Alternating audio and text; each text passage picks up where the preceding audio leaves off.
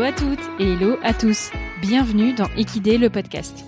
Je suis Aude Mounier, la créatrice de ce podcast et enseignante d'équitation indépendante. Équidé, c'est le podcast équestre qui part à la rencontre de ceux qui imaginent une autre équitation. Enseignants, vétérinaires, cavaliers, entrepreneurs, artistes équestres, gérants d'écuries, tous ont pour point commun de s'interroger, d'aller plus loin, de sortir des sentiers battus et des modèles établis, d'innover ou d'entreprendre pour faire bouger les choses et dessiner les contours d'une nouvelle relation au cheval, plus ouverte et consciente. Du horsemanship au développement personnel, en passant par l'écologie et l'entrepreneuriat, Equidé est le podcast holistique qui vous emmène découvrir les acteurs du monde équestre de demain. Avant de faire une petite pause dans le podcast Le temps des fêtes de fin d'année, je suis très heureuse de vous présenter ce nouvel épisode. J'ai eu le plaisir d'accueillir Pierre Fleury, artiste équestre, qui est spécialisé en liberté, travail au sol et post-hongroise. Alors Pierre, vous l'avez peut-être connu lors de son passage dans la France à un incroyable talent il y a quelques années, ou bien via ses petites vidéos qui ont fait le buzz il y a quelques temps sur les réseaux sociaux, ou même encore lors de ses nombreux spectacles avec ses Highlands très reconnaissables et particuliers à travers la France ou l'Europe. Dans cet épisode, Pierre va nous parler sans filtre de ses débuts avec les chevaux, de son approche et de la méthode qu'il emploie avec eux, mais aussi de sa carrière d'artiste équestre avec ses hauts et ses bas, et de pourquoi finalement aujourd'hui il a décidé de ne plus faire de spectacle.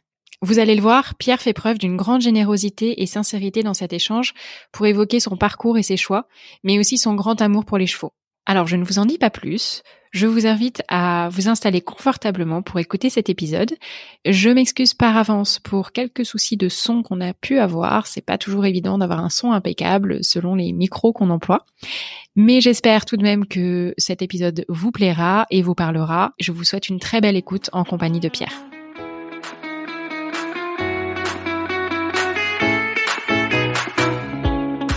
Bon, merci Pierre d'avoir accepté mon invitation.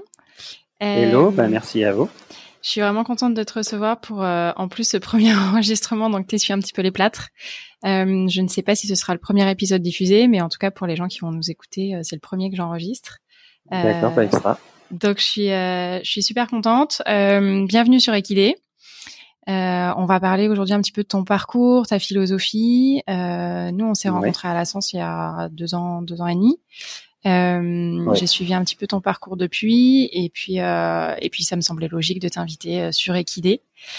Euh, je vais te poser une première question que je poserai à tous mes invités pour se mettre un petit peu dans le bain. Je voudrais que tu que tu nous dises un petit peu ce que les chevaux ça représente pour toi dans ta vie. Alors, c'est une vaste question pour une première question. Pour moi, en fait, pour, pour, reprendre le point de départ, l'idée, c'est vrai que les chevaux, moi j'ai commencé euh, dans un centre équestre en fait, euh, comme beaucoup de petits cavaliers quand j'avais 4-5 ans. Puis après j'ai suivi un cursus d'équitation classique. Euh, j'ai eu quelques difficultés à communiquer avec les chevaux. J'ai eu deux trois accidents. J'ai arrêté pendant quelques années. et j'ai, je suis revenu aux chevaux via deux trois stages d'éthologie euh, qui m'ont apporté la compréhension du cheval, c'est-à-dire euh, savoir clairement ce qui se passe dans sa tête. Euh, alors j'étais peut-être trop jeune auparavant pour percevoir ça, mais via cette approche-là, j'ai réussi à essayer de comprendre le cheval. Et c'était, euh, du coup j'avais 13-14 ans. Et, et c'est vrai que, on va être transparent, socialement parlant, j'étais pas spécialement épanoui, que ce soit euh, en famille ou au collège ou au lycée. Et c'est vrai que moi, ça a été euh, une satisfaction d'être avec les chevaux. Avec les chevaux, j'avais la possibilité d'avoir, j'avais la chance d'avoir les chevaux à la maison. Et, euh, et pour moi, du coup, ça a été un moyen de communiquer avec un être vivant. Euh, donc, ça fait peut-être un peu asocial ce que je dis là, mais euh, mais donc moi, c'était euh, voilà, je me, je me sentais bien. C'était pas facile parce que euh, bah, c'est, pour le coup, c'est un peu comme une langue étrangère, hein, le cheval, et, et, et, par rapport à mon approche de liberté, etc., c'est qu'il faut interagir avec lui sans, en évitant la longe, les rênes, etc. Et donc, il faut réussir à, à, se faire comprendre, donc, euh, par les chevals. Et, et moi, j'aime bien, j'aime bien dire un peu que moi, euh, à l'époque de, de, mes études, collège, lycée, j'ai fait euh, anglais, espagnol et la troisième langue vivante, euh, c'était langue vivante euh, cheval. Donc Et voilà, donc j'ai été vraiment en immersion avec mes chevaux, que ce soit les week-ends, les vacances scolaires. Bon, et puis je vais pas, je vais pas faire des réponses longues à chaque fois, mais on va, mais euh, après voilà, je me suis professionnalisé, l'activité s'est développée au fur et à mesure, mais je vais pas tout raconter. Bah si, on va y venir. Là, là, si tu dois qualifier en fait euh, aujourd'hui ce que les chevaux représentent dans ta vie, euh, de manière un petit peu plus succincte peut-être ou? Ouais, ouais, ouais. Alors au au jour d'aujourd'hui, euh, du coup, les chevaux sont toujours à la maison, mais c'est un petit peu moins présent. C'est-à-dire qu'on y reviendra un peu plus tard. J'ai eu, j'ai tout un parcours euh, avec les chevaux et euh, donc les chevaux m'accompagnent là, mais ils sont un peu moins présents aujourd'hui. Et en tout cas, j'ai d'autres objectifs avec les chevaux. donc mes chevaux sont bien entre eux. voilà, je, je suis assez porté là-dessus je les vois tous les jours, etc. Mais mes objectifs chevaux sont différents, c'est-à-dire que je cherche là euh, maintenant euh, à transmettre justement ma, ma, philosophie des chevaux. Euh, voilà. Je suis un petit peu moins asocial, je cherche un peu plus à discuter avec les gens pour justement transmettre euh, mon point de vue là-dessus et, et ce qui est pour moi une bonne relation avec les chevaux. C'est vraiment la quête de, ma vie que j'aurai toute ma vie, c'est faire en sorte que les chevaux soient bien dans leur environnement et qu'ils soient bien à côté de leur cavalier. Super. Eh ben, on va revenir un petit peu à ton parcours du coup. Euh, donc, euh, pour ceux qui te connaîtraient pas, qui aurait le, le grand tort de ne pas te, connaître. Est-ce que tu peux nous raconter, donc là, tu as évoqué un petit peu tes débuts euh, en club, puis avec les chevaux à la maison. Est-ce que tu peux nous parler un petit peu de ton parcours après, quand, comment t'en es venu à la liberté au spectacle? Et en particulier, ce que je trouve intéressant, c'est la poste hongroise aussi, parce que tous les artistes équestres n'en font pas. Comment tu as construit un peu ces choix-là? Alors la poste hongroise, juste pour éventuellement ceux qui ne connaissent pas, c'est debout sur les debout sur deux chevaux, donc un, un pied sur euh, sur un, pied sur chaque cheval. C'est une parenthèse. Mais donc, euh, donc oui, l'idée c'est que j'ai amorcé euh, cette nouvelle approche avec les chevaux via l'éthologie. J'ai fait deux trois stages. Et, euh, et à ce moment-là, je me suis pas dit je vais faire du spectacle et je vais arriver là où j'en suis au jour. Euh, au départ, il y avait vraiment pas de prétention. Euh, voilà, l'idée c'était juste d'être bien en fait aux côtés euh, de mes chevaux. Euh, euh, en fait, il y avait Messi et Nelson qui sont toujours là d'ailleurs. Euh, mes parents voulaient faire de l'attelage avec, donc on avait acheté deux, voilà, euh, qui avaient trois ans à l'époque, et il y avait tout à faire dessus, c'est-à-dire que, comme on dit un peu dans le jargon, on avait toujours eu des chevaux nus, c'est-à-dire des chevaux dressés par d'autres. Et l'idée, alors moi j'étais pas encore euh, reparti dans le milieu des chevaux, mais mon père en tout cas voulait faire un débourrage de A. Et euh, c'est à ce moment-là que j'ai fait les deux trois stages d'éthologie. Et quand je suis revenu euh, à la maison, euh, voilà, je j'ai passé le clair de mon temps avec eux. Euh, donc je me les suis un peu appropriés, c'est-à-dire que mon père a oublié ses objectifs de d'attelage et encore au jour d'aujourd'hui, ils n'ont jamais tiré euh, un attelage. Euh, mais pour le coup, ils ont fait plein d'autres choses. Et donc, euh, moi, euh, au départ, l'idée c'était de d'avoir une bonne relation avec un cheval. voilà, on va dans le rond, par exemple dans la carrière, et on essaie d'évoluer avec lui en liberté. Et puis à un moment donné, c'est vrai que je tournais un peu autour du pot, et puis séparer les deux, ça m'embêtait un petit peu. Donc je me suis dit tiens bon en liberté ça marche pas trop mal donc euh, qu'est-ce que je pourrais faire avec les deux? Et en fait c'est là qu'est apparu l'aspect spectacle avec comme tu disais le la poste hongroise. Euh, j'avais pu voir c'était les débuts de YouTube à ce moment-là etc. Donc euh, j'avais pas vu beaucoup de spectacles en réel, mais du coup via YouTube j'avais pu voir pas mal de choses. Donc il existe le tandem aussi, par exemple que la gare républicaine fait, mais avec des, des rennes je suis pas du tout prétentieux. Hein. du coup, moi, j'ai essayé de le faire en liberté. Donc, euh, voilà, c'est des petites choses comme ça où euh, je me suis dit, tiens, je me suis challengé un petit peu à me dire, euh, tiens, je vais essayer de faire ça, je vais essayer de faire ça comme ça. Nessie et Nelson seront contents. ils seront dans le rond tous les deux, je vais pas les séparer. Donc on, c'est comme ça qu'on est arrivé aux figures de spectacle. Et ma première représentation a été pendant le championnat de France de la race, puisque c'est une race, la race Highland. C'est pas très connu, c'est une race qui est d'origine écossaise, qui est assez apte à tirer des attelages. C'est pour ça que mon père avait fait le choix de cette race. Et, euh, et en fait, moi, c'était la présidente de l'association de l'époque qui m'a dit, bah, pareil, début de Facebook aussi, euh, qui voyait un petit peu ce qu'on faisait. Donc, elle m'a dit, bah tiens, ça serait, ça serait drôle que tu arrives à, à, présenter euh, euh, quelque chose de ce que tu sais faire maintenant, etc. Et donc, euh, bah, ça m'a mis un peu le pied à l'étrier, si on peut dire, euh, pour monter un début de spectacle. Donc, voilà, il y a y a beaucoup de gens qui m'ont influencé euh, et qui et, et, des gens en fait euh, qui, m'intéressent même encore aujourd'hui, hein, des Jean-François Pignon, Lorenzo, Jean-Marc Imbert, tous ces gens-là qui sont assez précurseurs de la liberté euh, et du spectacle. Donc euh, en fait, j'ai passé beaucoup beaucoup de temps à, observer ce qu'ils pouvaient faire que ce soit sur les vidéos, sur les réseaux, sur les réseaux YouTube, etc. Et et en réel quand j'avais la possibilité de les voir dans ma région. Et et donc en parallèle de du collège, lycée, en fait, je, je bricolais un peu en spectacle, en spectacle, mais amateur. L'histoire n'est pas finie, mais je sais pas si je vais te faire parler quand même un petit peu, sinon ça va faire des monologues un petit peu trop.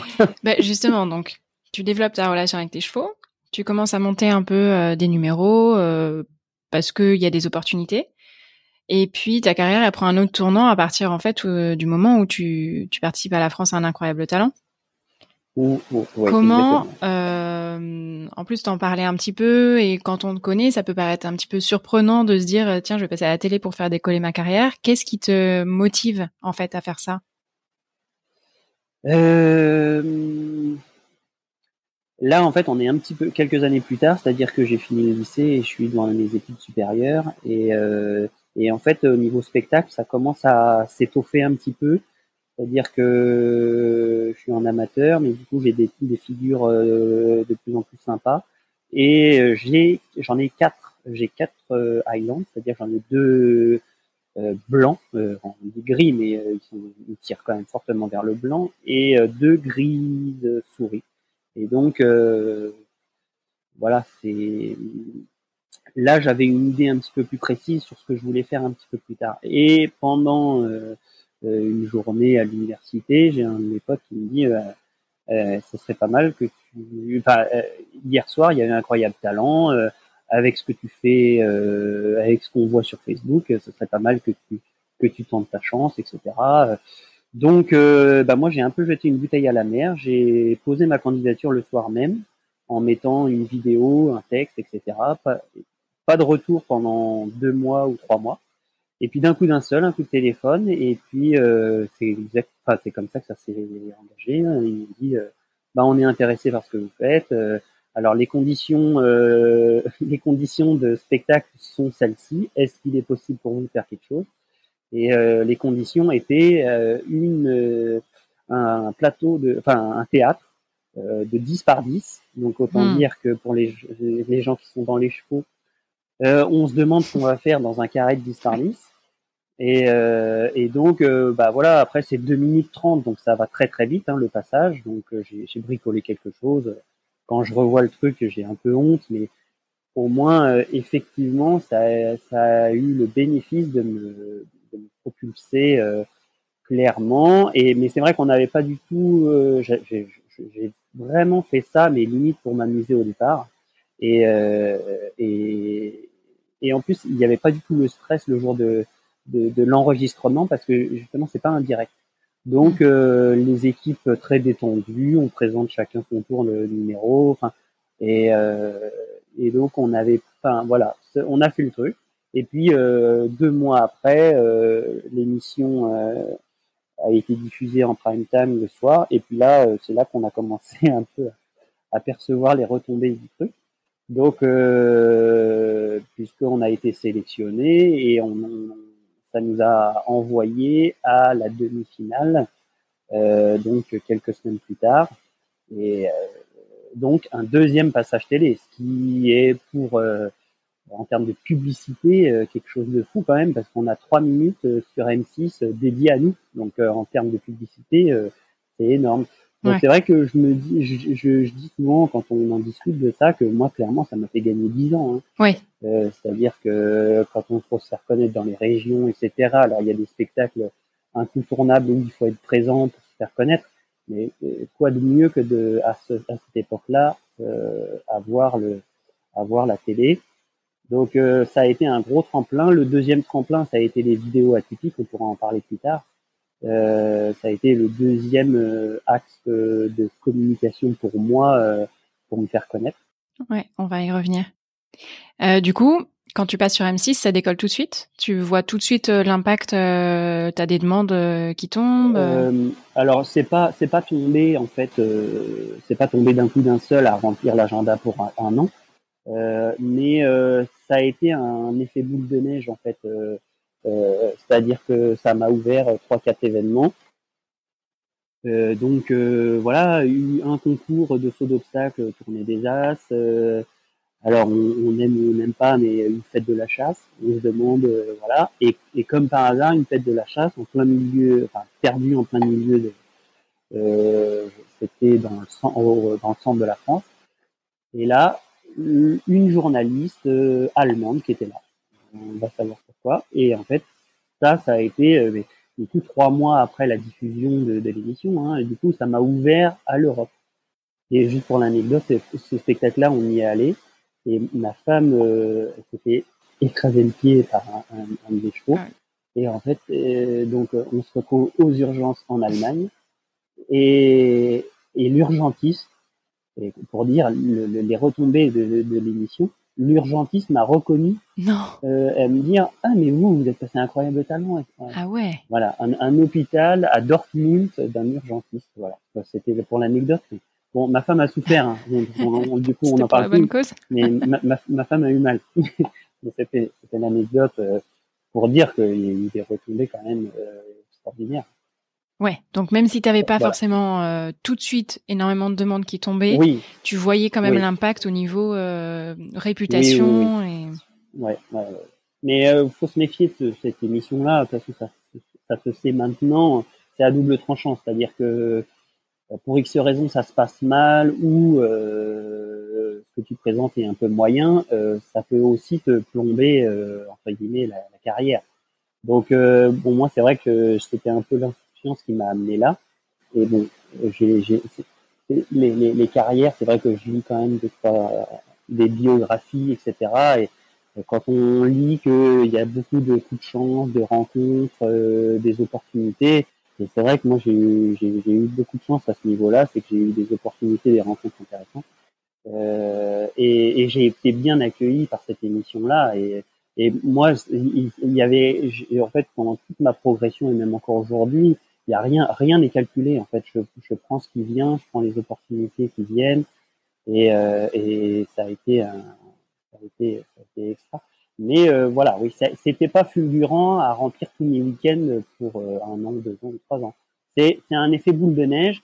Alors par contre, ce qu'il faut bien intégrer, par contre, c'est en fait ça m'a assuré la forme, la, la communication, etc. Après, voilà, c'est pas acquis. Hein. C'est-à-dire que les spectacles, du coup, euh, bah, les gens, euh, ça, ça booste une popularité, mais par contre, il y a un degré d'exigence qu'il faut avoir, c'est-à-dire que faut, ça, ça a assuré la forme, mais derrière, il faut assurer le fond parce que du coup, ça nous élève tellement à un niveau euh, où les gens attendent beaucoup de nous qu'il faut, faut, faut assurer derrière pour pour être crédible et, et justement euh, avoir un effet boule de neige. C'est-à-dire qu'il ne faut pas se dire ah bah oui en fait ce gars-là c'est que ça ou ah bah oui ce gars-là il est passé à la télé mais maintenant il fiche plus rien. Euh, voilà. Mm. Donc encore une fois sans aucune prétention, mais c'est mon vécu a posteriori. Je m'en rendais pas du tout compte de ça, mais euh, voilà. C'est comme ça que je le perçois aujourd'hui. Donc tu as senti plus de pression après la après l'émission? Comment ça se passe en fait? Comment tu le vis une fois que que c'est fait, que tu commences à avoir les premiers spectacles, qu'il y a l'effet de boule de neige qui se crée. Comment comment tu vis ta vie d'artiste équestre?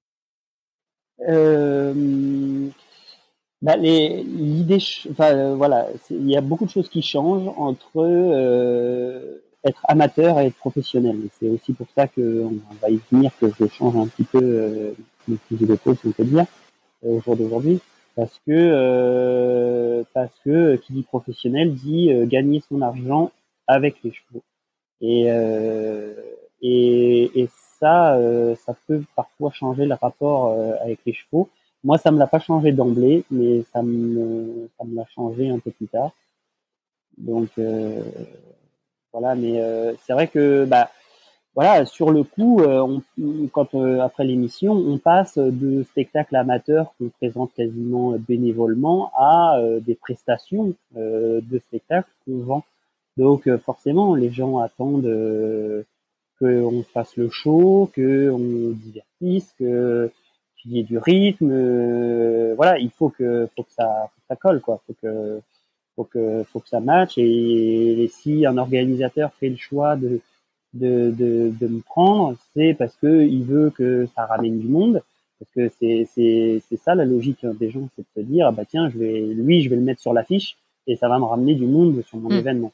Donc pour ça derrière, il faut assurer le job. Donc c'est, en ça que euh, il faut, faut, bien se rendre compte que euh, voilà, il faut c'est plus la même sphère. C'est il faut faut assurer, faut euh, voilà donc euh, faut avoir des chevaux en condition. Il faut euh, là c'est un point de vue matériel, mais il faut être équipé correctement pour pouvoir faire des déplacements.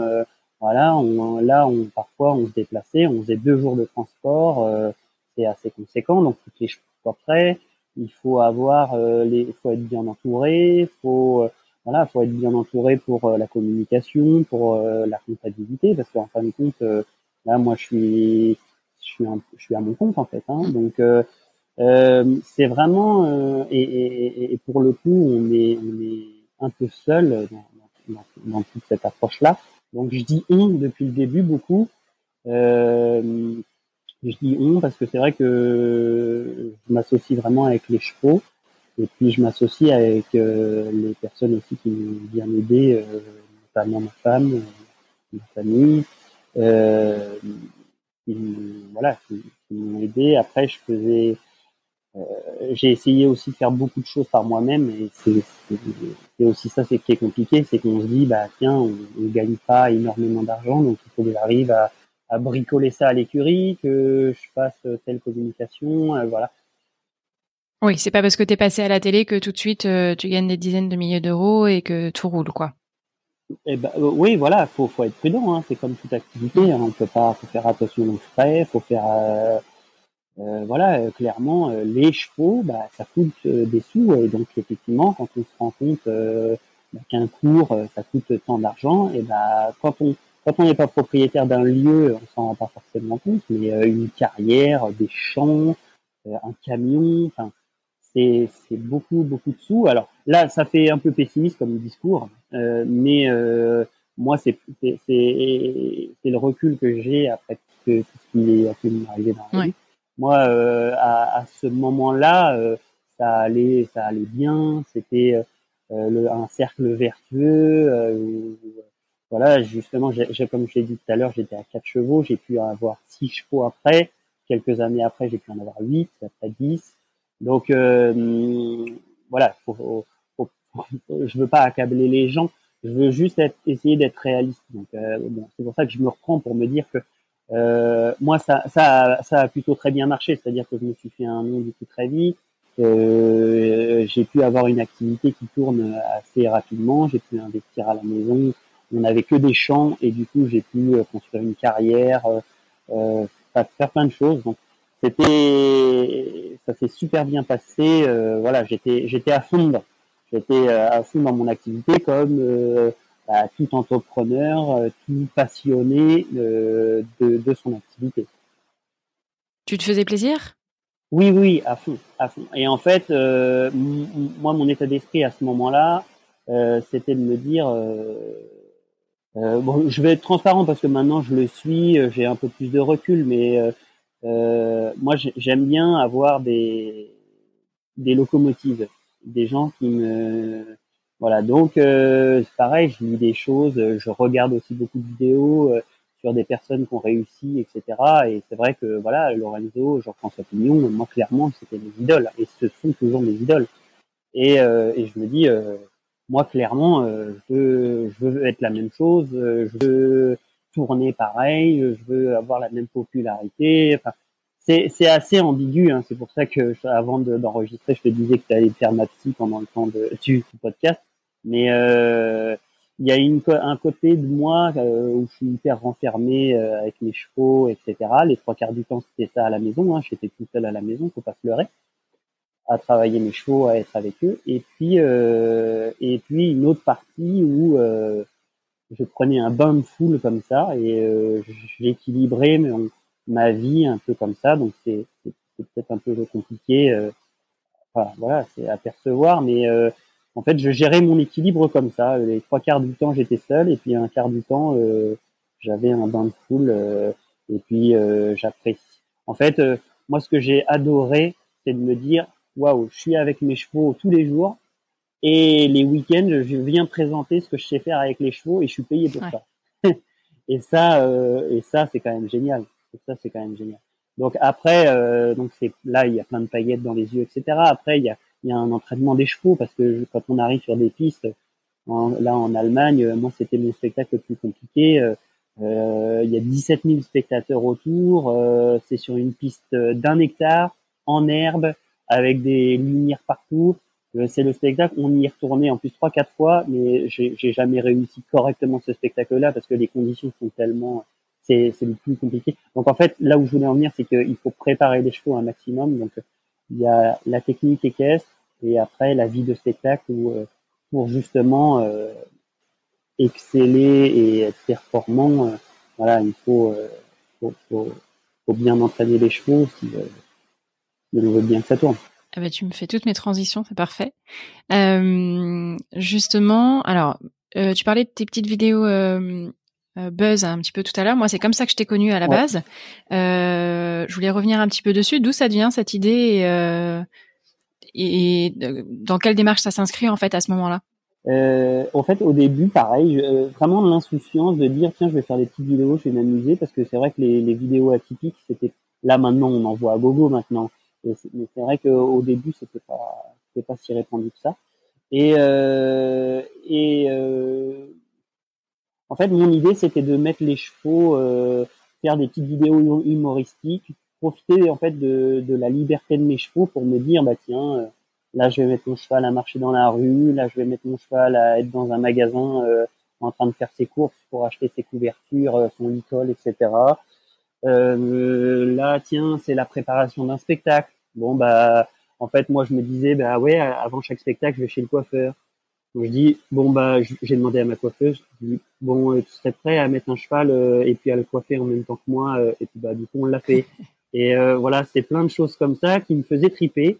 Et et je me dis allez on, on, va faire des petits voilà où en fait l'idée c'est que il y a un il y a un fond derrière. C'est pas c'est pas tiens allez on met les chevaux là et puis on voit comment ça se passe moi, en fait, euh, j'ai entraîné mes chevaux pour qu'ils soient bien dans tout environnement. C'est-à-dire que les spectacles qu'on fait, c'est sur des pistes équestres, mais c'est aussi sur des environnements atypiques. C'est-à-dire, on fait des mariages, on fait euh, des soirées d'entreprise, dans des voilà, pendant des séminaires, etc. Donc, on est dans des endroits atypiques. Donc, en fait, moi, c'est il y a plusieurs objectifs avec ces vidéos-là. C'est de dire, euh, moi, mes chevaux, voilà, je les je leur fais garder leur self-control dans des environnements un peu atypiques, dans des boulangeries, dans des écoles, dans des hôtels. Mais l'idée, euh, donc ça, il y a un, aspect communication, mais il y a aussi un aspect, tiens, bah, si un jour euh, je dois faire le spectacle à cet endroit-là, bah, je sais que mon cheval, euh, il restera cool dans sa tête, et puis et puis on pourra présenter le spectacle. Et, et voilà. Donc et l'autre objectif aussi, c'était pour les cavaliers de se dire, eh ben voilà, on peut aussi avoir une bonne relation avec son cheval. Mon cheval peut être à côté de moi sans qu'il ait envie de partir. Ça, c'est la quête un petit peu de ma vie, c'est faire en sorte que, euh, c'est ce que j'ai dit tout à l'heure, que ça se passe bien avec les, les cavaliers. Donc j'ai un gros axe euh, enseignement pour voilà faire faire en sorte que on comprenne le cheval euh, pour que voilà toutes les situations dans lesquelles on se retrouve, ce soient des situations gérables. Donc voilà, il y a, y a, tout un, un, tout un fond derrière derrière ces vidéos là. Alors j'ai un peu évolué parce que je sais pas de quand date la première vidéo qui a fait plusieurs millions de vues, mais euh, on change un petit peu d'époque au fur et à mesure par rapport au bien-être du cheval.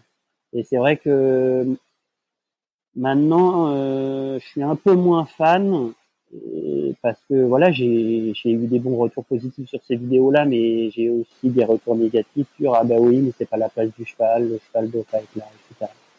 Et, euh, et euh, j'ai écouté ces messages. Euh, je continue quand même les vidéos euh, parce que justement j'avançais les arguments que j'ai dit tout à l'heure sur le fait, bah oui, euh, mes chevaux vivent à 90% du temps dans un environnement naturel, ils sont pas dans des box, etc. Euh, et ça, en fait, ce que je vous présente là, c'est de la désensibilisation. Ce qui est pas déconnant, pardon. Ce qui est voilà, euh, les chevaux des gendarmes, des policiers, ils ont un peu le même type d'entraînement. Hein. Mm. Ceux qui sont à la sortie des stades de foot, bah il faut pas qu'ils aient peur des pétards, il faut qu'ils soient au milieu des bains de foule, etc. Donc euh, ça se justifie d'une certaine façon. Euh, mais euh, mais je, mais mais au jour d'aujourd'hui, voilà, je suis un peu moins fan parce que je me dis oui, c'est vrai que j'ai plus envie de communiquer sur des chevaux qui sont à la cool euh, dans un champ ou en balade ou à la plage ou euh, voilà dans un, environnement un peu moins stressant parce que c'est vrai que euh, c'est ce que j'ai envie de communiquer. J'ai plus envie de communiquer sur un cheval dans un champ qu'un cheval en ville. Hmm. Parce que pour moi, un cheval ne doit pas être en ville, ne doit pas être enfermé, etc. Donc euh, voilà, voilà mon état d'esprit. En tout cas, à l'époque, alors je comprends, euh, je comprends tout ce que tu dis. À l'époque, je pense quand même que ça fait rêver euh, pas mal de monde et beaucoup de cavaliers, entre autres. En tout cas, moi, c'est comme ça que j'en viens à me dire, ok, euh, ça m'intéresse et je rêve de pouvoir faire ça. Mais c'est vrai que j'étais conquise par le résultat, enfin, en me disant, tiens, je vais aller faire un stage avec lui, je vais arriver à faire ça. Et puis finalement, quand on arrive à la sens, ce qui m'a vraiment plu, c'était découvrir toute ton approche derrière et pas juste ok, il fait de la liberté. Non, il y avait vraiment toute une approche derrière que je ne te connaissais pas. Euh, J'avais pas plus euh, cherché que ça. Euh, et je voudrais que tu nous expliques un petit peu ça euh, au global, en fait, vraiment comment tu, quelle méthode tu mets en place et comment tu vois la relation homme-cheval. C'est tout à fait, ouais. L'idée, c'est que ces vidéos-là assurent la forme, mais il y a un vrai fond derrière. En fait, mon, mon approche, ce que j'appelle un peu le, le package liberté, c'est le c'est le travail euh, que je fais dans le rond, dans la carrière avec mon cheval. C'est-à-dire, euh, euh, si je veux apprendre telle chose à mon cheval, euh, il faut employer tel principe. C'est-à-dire, par exemple, je vais essayer de concret aussi, hein, de, par exemple, la notion de confort et d'inconfort, la notion de progression de la demande, euh, qui, est, qui, est, qui, est, aussi important. Euh, ces deux principes importants, il y a plein d'idées euh, importantes, mais ces deux notions-là reviennent pour chaque exercice. Euh, donc euh, voilà, un, un, des, des, des, choses que doit faire le cavalier et des choses qu'il ne doit pas faire non plus. Euh, mais euh, il y a aussi euh, le mode de vie qui est important pour moi, c'est-à-dire que on a beau vouloir faire de, du travail en liberté, si on respecte pas le mode de vie du cheval, on a un cheval qui, qui sera dans le mal-être, c'est-à-dire un cheval qui aura faim, qui sera en manque de vie sociale, euh, qui aura pas bougé euh, parce que vous, allez voir que je suis pas très partisan du box. Euh, mais il y a des compromis, il y a des compromis. Je suis pas non plus radical. Euh, euh, un cheval enfermé pendant plusieurs heures, des dizaines d'heures, bah, le cheval, il aura envie plus de sauter en l'air que de rester à côté de vous en liberté. donc voilà, il y a un mode de vie à respecter pour le bien-être du cheval. Et euh, la troisième partie, c'est euh, les relations cavalier-cheval en dehors des séances de travail. C'est-à-dire, on vient pas seulement travailler une heure par semaine, ou une heure par jour, ou une heure tous les deux jours son cheval, et on le remet au box. Il y a, il y a tous les à côté. C'est-à-dire que si on veut vraiment une bonne coopération avec son cheval, euh, il y a un équilibre à avoir entre travail Et pareil, je vais essayer d'être concret, clairement, c'est de se dire, moi, je veux que mon cheval me voit plus comme un humain congénère, plus qu'un cavalier dresseur qui va imposer des choses.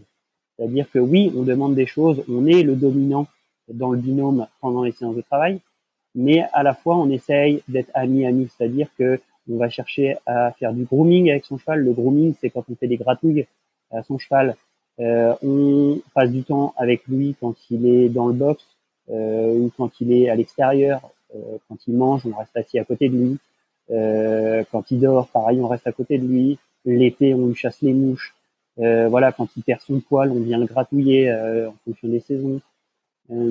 Voilà, et c'est plein de choses comme ça. Et c'est aussi, j'arrive en licol dans le champ ou dans le, dans le box, et en fait, c'est pas mettre le licol pour aller travailler, c'est aller mettre le licol pour aller le faire brouter, par exemple. Donc euh, voilà, c'est des choses. Je veux aussi être concret au jour d'aujourd'hui, pas rester que dans la théorie et dans les paillettes, etc. Essayer aussi de transmettre des choses parce que pour moi, c'est ce que c'est ce que j'ai envie, c'est d'améliorer la vie des choses. Je me, je me répète, ça fait trop que je dis. Euh, oui, mais ça veut dire que c'est vraiment ce sur quoi tu te concentres. Oui. Et, et, et je veux donner des outils, euh, même aujourd'hui, euh, aux cavaliers, c'est de, de voilà, de, si vous voulez juste faire une heure de, de poney, de cheval, euh, et vous voulez juste appuyer sur les boutons, bah, j'ai envie de dire, faites, faites un autre sport, faites de, je sais pas, de la, du vélo, de la moto, j'en sais rien. Mais là, on est avec un être vivant, donc il y a un être vivant, il y a, il y a un échange. C'est pas juste j'appuie sur les boutons. Et un être vivant, c'est voilà, ça vit 24 heures sur 24, 360 heures par an. Donc la responsabilité qu'on a nous en tant que cavalier, c'est de c'est de pardon, c'est de, de, de, faire en sorte que le que le cheval soit bien. Donc il faut apprendre euh, comment le cheval est euh, physiologiquement. C'est-à-dire que on en parle beaucoup là pour les humains. Là, je fais un petit parallèle. Euh, bah le, oui, l'humain n'est pas fait pour euh, être dans des bureaux du matin au soir. L'humain n'est pas fait pour euh, euh, manger euh, euh, manger toute la journée. L'humain n'est pas fait pour ne pas faire de sport. tout ça, on détraque l'humain et on voit bien tous les problèmes de santé que les humains ont. Eh ben, parce qu'on ne respecte pas la, physiologie de notre corps humain. Et le cheval, c'est exactement la même chose. C'est-à-dire que le cheval n'est pas fait pour vivre en boxe. Parce que c'est comme si on fait des comparaisons, mais c'est comme si vous, vous enfermez dans un chiotte, dans un, dans, un, dans des toilettes et que vous ouvrez la porte une heure par jour et que vous avez juste une petite fenêtre pour voir les copains en face et vous n'avez même pas le droit de les serrer dans vos bras, de jouer avec eux, de discuter avec eux. Donc euh, et tout ça, euh, alors faut éviter les comparaisons et l'anthropomorphisme, c'est-à-dire les interprétations humaines. Mais là, moi, si je fais des comparaisons, c'est que je sais, je, je, je, je m'autorise à faire ces parallèles-là parce que j'ai perçu euh, les écarts que les écarts euh, de bien-être que ça peut faire pour les chevaux. Donc là, je me permets parce que je sais c'est vrai. Euh, et je m'appuie sur des choses scientifiques, c'est pas juste un point de vue personnel euh, subjectif. Mmh. Donc et, et, et, là, moi, si je peux faire un, un, un, si je peux taper un peu le point sur la table, c'est j'ai été dans un centre équestre il y a quelques semaines et j'ai j'ai vu les livres de théorie des galops il y a des, des choses, c'est mieux, mais ça n'explique pas encore comment le cheval vit vraiment. C'est-à-dire que clairement, moi, ce que j'aimerais, c'est que euh, on explique aux gens euh, comment le cheval vit sur 24 heures. Et en fait, on se rend compte que le cheval, il est fait pour manger 15-16 heures, il est fait pour se déplacer, il est fait pour avoir de la vie sociale, euh, il est fait pour euh, être stimulé, euh, il est fait pour dormir, et voilà. Et, tout ça dans les proportions de temps qu'il faut bien respecter. Et, ça, il n'y a pas dans les livres. Et moi, j'aimerais bien qu'on qu'on se focalise un peu plus là-dessus, parce que euh, le cheval, il n'est pas fait pour manger trois fois par jour, matin, midi et soir. Ça, c'est le petit déjeuner, déjeuner, dîner. Mais humain. Et sauf qu'on n'a pas le même tube digestif. Et, euh, et, euh, et, voilà. Donc le cheval, il est fait pour manger tout le temps. Donc il lui faut de la nourriture en permanence. Sinon, il est en souffrance. Euh, le cheval, euh, quand le soir vous éteignez la lumière et que vous lui dites allez bonne nuit à demain, le cheval ça se passe pas comme ça. Le cheval dort par morceaux d'une demi-heure maximum. Donc vous vous dites qu'entre 19h où j'éteins la lumière et 7h du matin où vous revenez le lendemain, eh ben le cheval, dans sa vie normale, il se passe beaucoup de choses.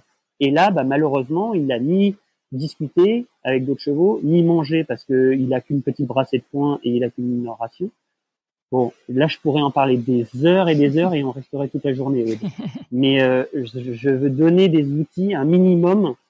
Euh, c'est pas exhaustif là ce que j'ai dit, mais je veux un peu bousculer les, les idées parce que en fait, euh, les gens, quand ils arrivent, les non-initiés, quand ils arrivent dans les centres équestres, en fait, on les met dans le moule et les gens, par insouciance, ils se disent ah oui, c'est comme mm. ça.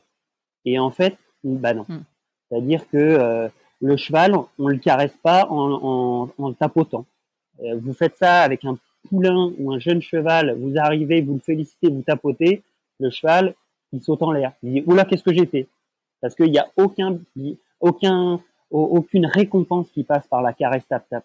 Là, faut, faut la caresse tap tap, c'est viril, c'est l'équitation, c'est militaire, c'est de l'homme au départ qui s'est mis à faire ça. Il faut bien se dire que quand il y a une mouche qui arrive sur le dos du cheval, vous voyez le poil qui frémit, la peau qui frémit.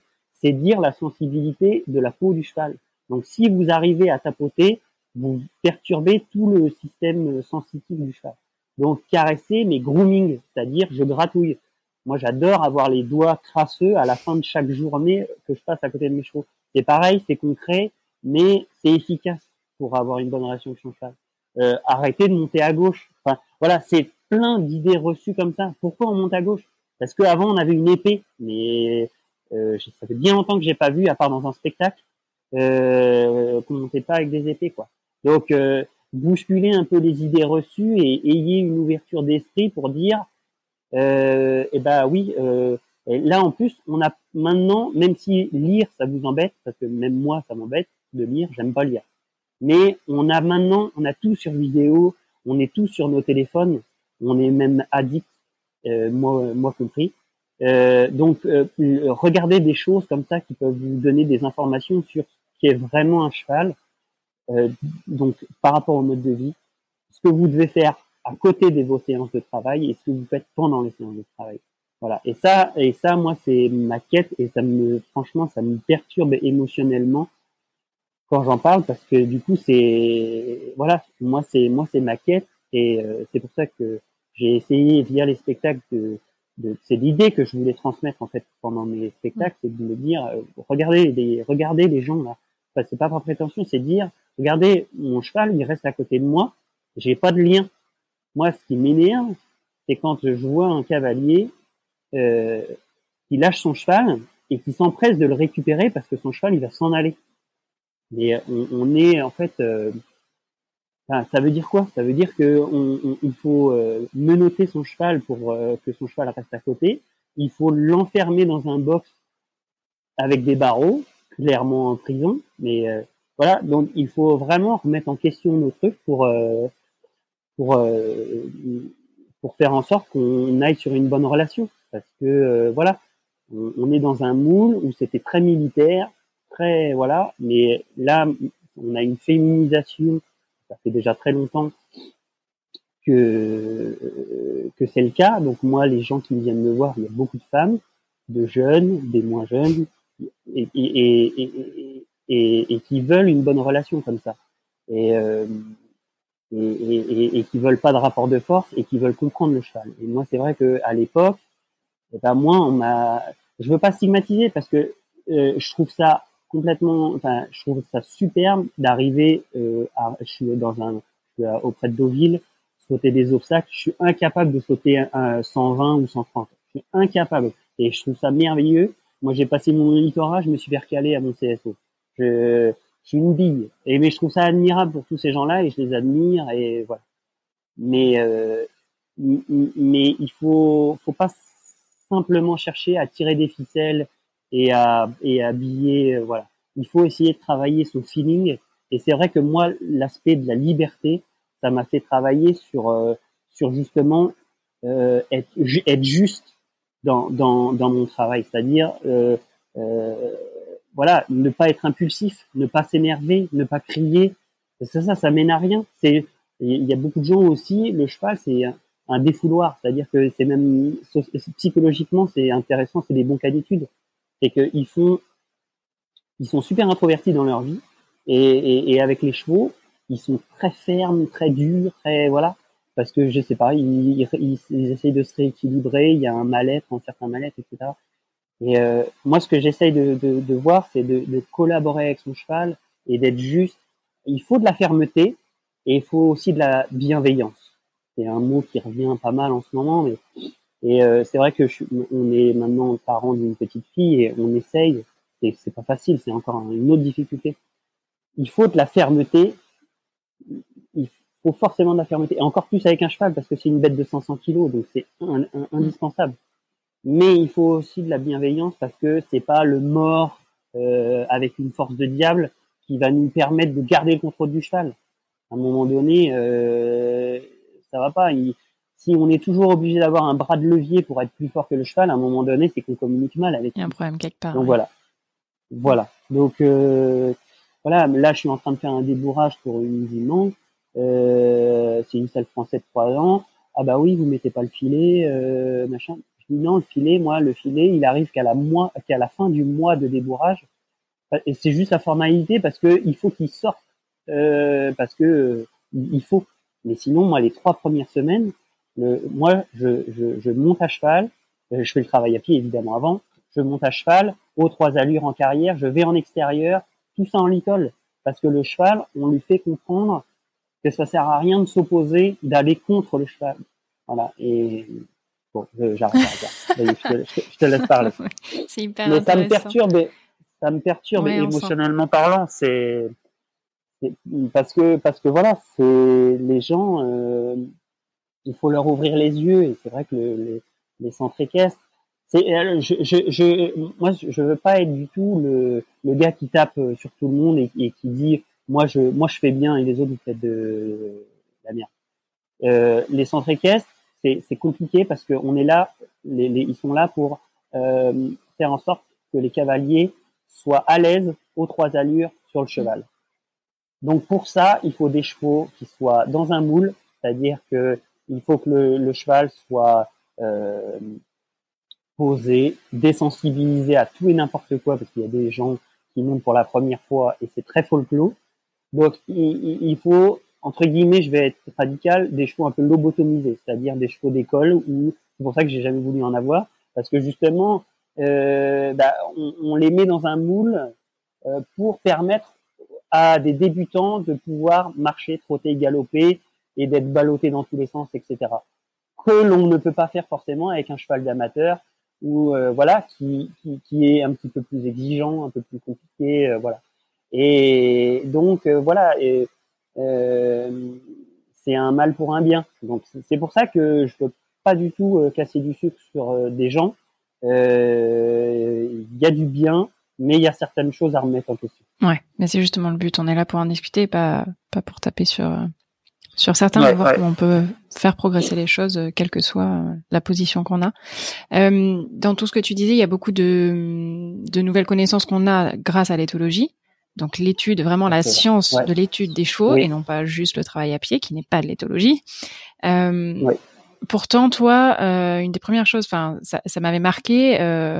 Une des premières choses que tu avais dites, c'était que tu te, tu, tu voulais pas euh, avoir cette étiquette euh, collée, euh, collée sur toi, l'éthologie ah et l'équitation éthologique. Pourquoi, pour, enfin, ouais, pourquoi Qu'est-ce qui te, qu'est-ce qui, pourquoi tu voulais te différencier de ça? Pour plusieurs pour plusieurs aspects. Déjà, il y a une petite notion d'ego. C'est pas là, c'est pas le premier aspect, mais je, je, dis dans le désordre. Euh, c'est que moi, euh, que ce soit ma méthode, c'est-à-dire que mhm. il y a des exercices que je fais, des, des exercices que moi j'ai établis, et en en ayant été du coup dans certains centres équestres éthologiques, j'ai vu qu'il y avait des choses qui me plaisaient pas, etc. C'est pour ça que, bon, voilà, je, je, voulais que ce soit entre guillemets un peu la méthode Pierre Et voilà, il y a des choses que je cautionne, des choses que je cautionne pas. Mais c'est effectivement, en toute objectivité, ce qui se rapproche le plus euh, de mon approche par rapport à toutes les autres disciplines équestres. Faut pas se leurrer. Euh, donc, euh, donc voilà. Et et et et, il y a une certaine réalité aussi dans l'éthologie, c'est qu'il y a eu beaucoup de gens qui se disent éthologues, mais du coup, éthologue pas le docteur en éthologie, étude du comportement, c'est éthologue, je, je dresse des chevaux de façon éthologique. Et le problème, c'est que bah, il y a eu un peu des déviances à ce niveau-là, c'est qu'il y a des gens qui ont des diplômes et on ne sait pas trop pourquoi ils ont leur diplôme. Donc en fait, ça a décrédibilisé l'éthologie par rapport à un certain nombre de gens, des professionnels ou non professionnels. Et c'est aussi pour ça que je voulais pas me mettre dans ce carcan-là, parce que je me disais non, moi du coup je fais pas partie de ça, parce que euh, parce que voilà, il y, a eu une, mauvaise image parce que euh, en fait, l'éthologie, mais en fait, c'est toutes les disciplines. Quand je me rends compte avec l'expérience maintenant, c'est tu te, as un domaine de prédilection, t'as as un domaine d'activité, et en fait, tu te rends compte, et de toute façon, tous ceux qui ont eu des cours de peu importe de musique ou de je sais pas quoi, c'est beaucoup le, le, professeur qui fait les choses. Et donc moi, je, je, je, je c'est pour ça que je me disais que je, je voulais que les gens se disent, ok, moi, je, suis allé chez Pierre et je, je suis pas allé dans un centre équestétologique parce que euh, parce que il y a un enseignement. Moi, j'essaye de voilà tout ce que j'explique, tout, ce que je vous explique depuis tout à l'heure, c'est grâce à des années et des années de pratique avec mes chevaux où j'ai appris avec eux, où je me suis travaillé mon feeling, mon timing. Euh, je me suis à côté euh, instruit sur l'éthologie, sur la théorie, et voilà, j'ai une certaine expérience. Et là, c'est pas prétentieux, c'est juste dire, euh, voilà, moi, je suis spécialisé dans mon domaine. Et, et, et pour le coup, il y a des gens, euh, le cursus, on peut le voir, hein, c'est facile, hein, on, va sur Internet, et en six mois, on peut être euh, enseignant d'équitation éthologique, en n'en ayant jamais fait avant ces six mois. Et clairement, euh, et en fait, c'est un peu le serpent qui se mange la queue à ce niveau-là, c'est voilà, il y a beaucoup de gens qui se sont mis sur le marché du travail de l'équitation écologique et qui ont un peu entaché cette image-là. Donc c'est pour ça que je c'est pour ça que je voulais pas la prendre.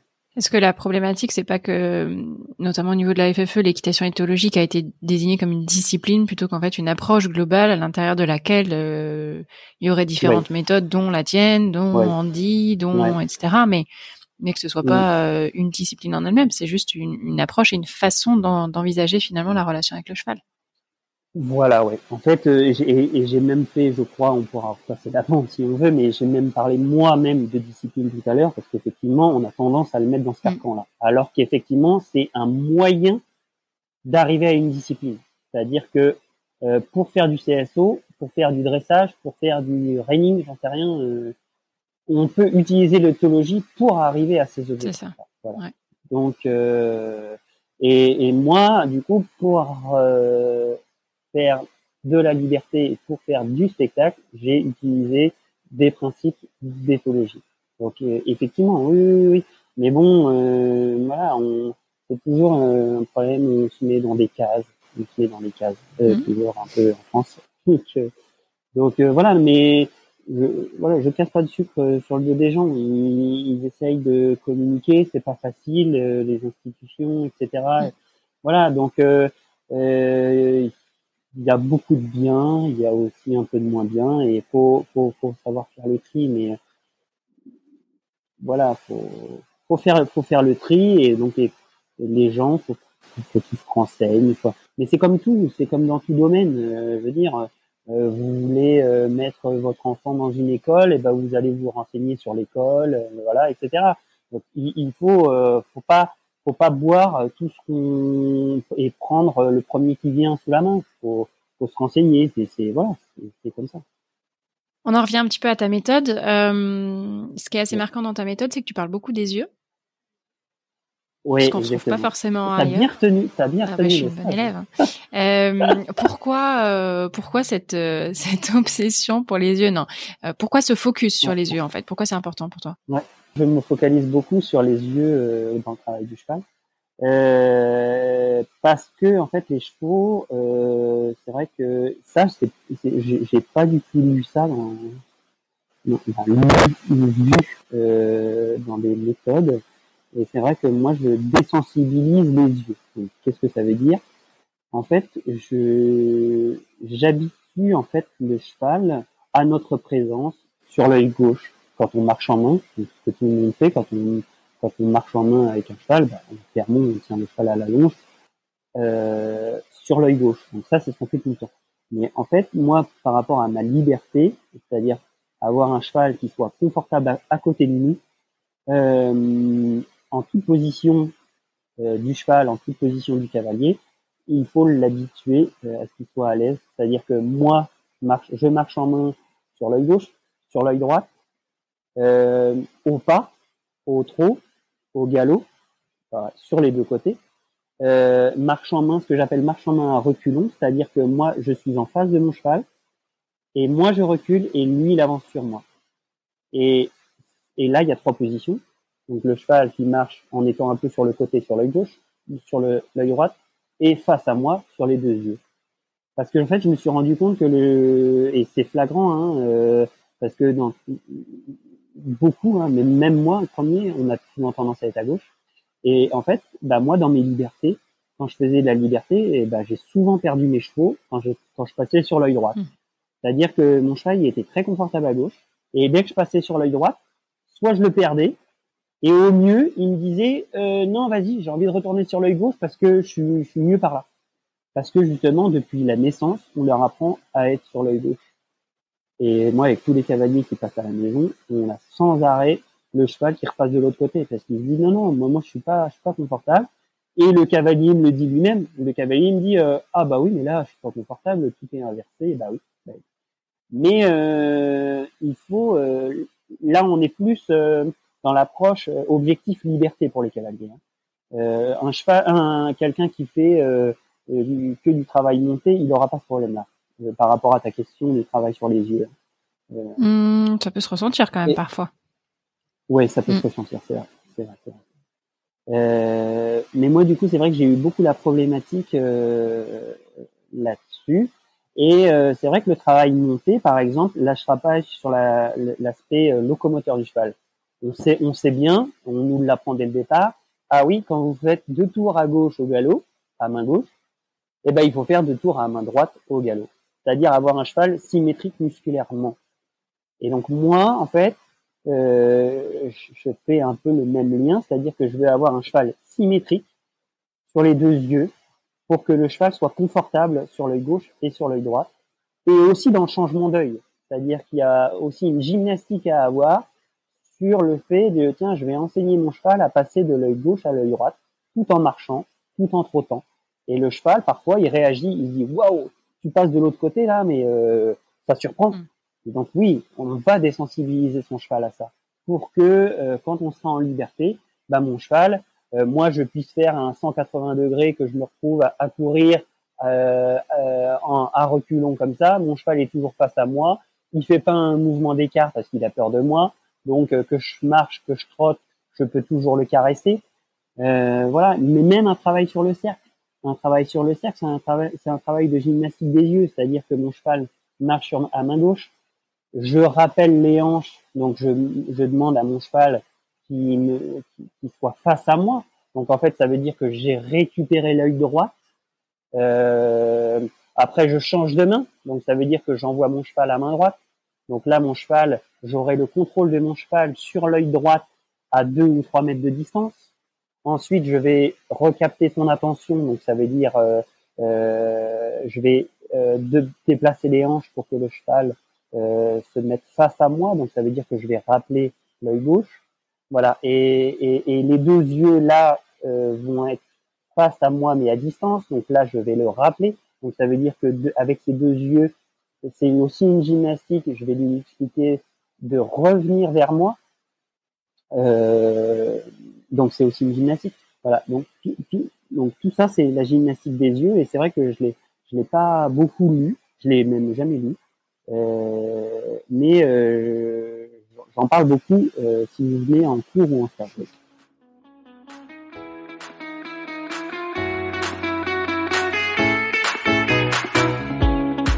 Alors je sais ce que vous vous dites. L'épisode est interrompu euh, en réalité, vous l'avez vu, euh, Pierre fait preuve d'une grande générosité et sincérité dans l'échange, euh, à tel point qu'on a passé un, un, long moment ensemble pour discuter. Et je vais être honnête, j'ai eu beaucoup de mal à couper cet épisode au montage. je voulais vraiment vous faire profiter de tout ce qu'il dit. Et je vous propose donc exceptionnellement un épisode en deux parties. Euh, ça va peut-être vous surprendre, ça va peut-être pas vous plaire, mais étant donné que nous sommes en période de fête, que euh, probablement que certains d'entre vous vont être en congé, vont avoir un peu plus de temps, euh, on vous propose de nous retrouver la semaine prochaine pour la suite de cet épisode en compagnie de Pierre. Vous pourrez prendre le temps d'écouter les deux parties au moment qui vous convient le plus. Je ne sais pas si euh, ça va vous paraître trop long ou au contraire si ça vous paraît être un format euh, euh, adéquat. N'hésitez pas à me faire des retours. Mais voilà, c'est aussi ça le podcast. je teste des choses, j'apprends en avançant et mon objectif, mon seul objectif, c'est vraiment de vous apporter des choses intéressantes à travers tous les intervenants. Je, vous invite euh, à partager ce moment en compagnie de Pierre dans son intégralité et donc à nous retrouver la semaine prochaine pour la deuxième partie. Je vous souhaite une très bonne semaine d'ici là. Si vous avez la chance de pouvoir enchaîner les deux numéros, à tout de suite pour le deuxième épisode.